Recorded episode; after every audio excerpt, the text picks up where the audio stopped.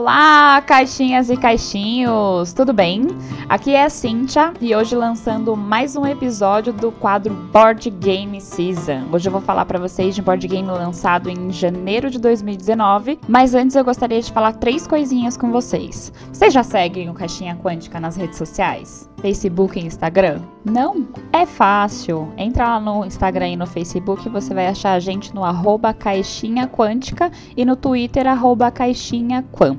E se você ainda não contribui aqui com o nosso podcast, quer contribuir, dar a sua ajuda, tem duas maneiras de você ajudar. É pelo apoia.se barra caixinha quântica ou pelo padrim.com.br barra caixinha quântica. E o último e não menos importante é que a gente tem parceria com meurpg.com e se você gosta de miniaturas, grids e outros adereços para sua aventura de RPG, usando o cupom CAIXINHA na hora de finalizar a sua compra, você ganha 3% de desconto. E agora vamos ao assunto de hoje que será Game of Thrones. Este não é o da Galápagos, o que eu vou falar hoje é o que foi lançado pela Asbro, que é muito parecido, muito parecido não, na verdade são as mesmas regras do Monopoly, conhecido como Banco Imobiliário, lançado em 1944. Ele foi adaptado para o cenário tão famoso do Game of Thrones e por mais que seja uma mecânica tradicional de tabuleiro que a gente já conhece, é um jogo super interessante porque as cidades foram transformadas em vilarejos e reinos, que já é uma grande mudança, sai totalmente do visual que a gente já conhece. E outro ponto muito legal sobre ele é que as peças são todas adaptadas para a série também.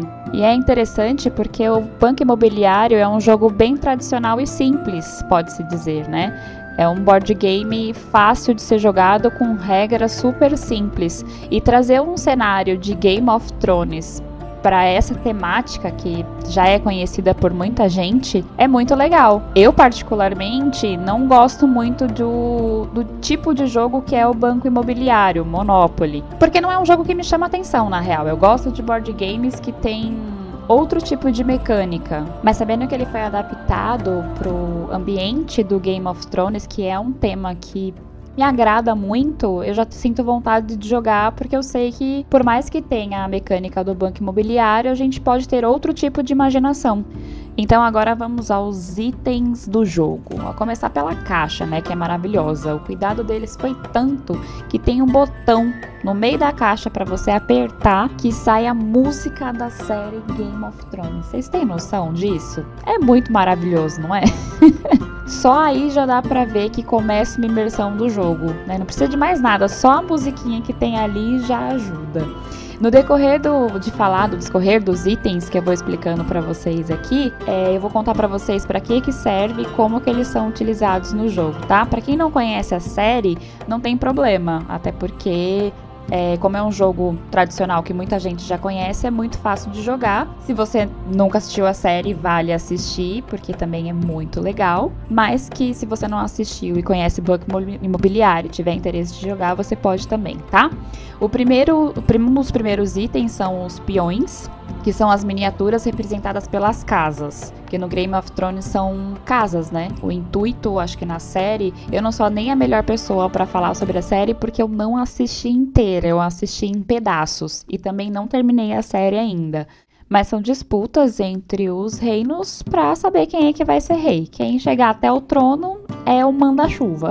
Então, para começar o jogo, os integrantes da mesa escolhem qual casa eles vão ficar para poder jogar e as casas elas são representadas da seguinte forma: o leão, que é a casa Lannister, o lobo, que é a casa Stark ou o lobo de Winterfell, a lula, que é a casa de Greyjoy, o dragão, que é a casa de Targaryen e o veado, que é a casa de Baratheon. No jogo não tem todas as casas, obviamente não teria nem como ter todas no jogo, porque na série tem inúmeras casas, mas essas são das terras de Westeros e são sete reinos nessa edição tem um trono lindo que foi feito para você apoiar as cartas do jogo e ele foi feito exclusivamente para essa edição. Na edição da Galápagos não tem. E outra coisa que eu não falei no início, na hora que eu falei da caixa, é que esse trono ele encaixa em cima dessa peça que você aperta que sai a música. Então, sei lá, de repente você tá jogando rolou os dados, caiu em uma certa posição que você tem que pegar uma carta. Aí a pessoa que, sei lá, tá sendo o banqueiro, vamos colocar assim, que é o que tem nesse, nesse Monopoly, e ele aperta o botão na hora de você pegar a carta. E quem pensou nisso está definitivamente de parabéns. E continuando aqui, então, são no total 95 moedas, 42 que são os Gold Dragons ou dragão, dragão de ouro, 53 moedas de Silver Stags, que são os veados de prata, 32 holdfasts, que aí você pode traduzir como fortalezas, torres, como você achar melhor, e 12 castelos, que nesse board game eles são substituídos pelos hotéis, casas, enfim. 32 cartas de oportunidades que são usadas como no banco imobiliário mesmo, se você cair em uma determinada posição, você tem que pegar uma carta e aí pode dar bom ou pode dar ruim. Aí depende da carta e da sorte que você tiver no jogo. Mais 28 cartas de escritura essas cartas vão determinar o que o outro jogador vai ter que te pagar caso você tenha comprado aquela posição que ele caiu. Exemplo, comprei uma fortaleza onde diz na carta de escritura que quando outro jogador cair nesta posição, ele é obrigado a me pagar 200 dragões de ouro. É isso, só para vocês entenderem como é que funciona. Sem contar as compras, vendas e negociações que vocês podem fazer no decorrer do jogo. Mais dois dados de seis lados e o tabuleiro, claro, né? Porque sem o tabuleiro não tem jogo. O tabuleiro ele é lindo, ele é todo preto, é bem parecido com o do banco imobiliário, bem parecido mesmo, tá? Tanto que nas duas extremidades tem a, aquela famosa prisão, que se você cai na casinha, você é obrigado a ficar preso por um tempo, e quando você vai sair, tem as ações que você pode fazer, que aí estão todas na, nas regras. E, obviamente, também, fora o tabuleiro, tem o manual de regras, né, desse jogo. Que por mais que ele seja parecido com banco imobiliário, é, ele tem as suas particularidades, porque afinal de contas a gente está falando de um jogo que foi adaptado por um cenário de Game of Thrones. Então, desse, dentro desse manual vai dizer exatamente o que você pode ou não fazer dentro da regra, tá? Esse jogo ele pode ser jogado de duas a seis pessoas e quanto mais gente na mesa, mais interessante o jogo fica. E para finalizar, o objetivo desse jogo é que você tenha mais dinheiro do que qualquer outro adversário que você tenha na mesa, ou seja, você rico e eles falidos.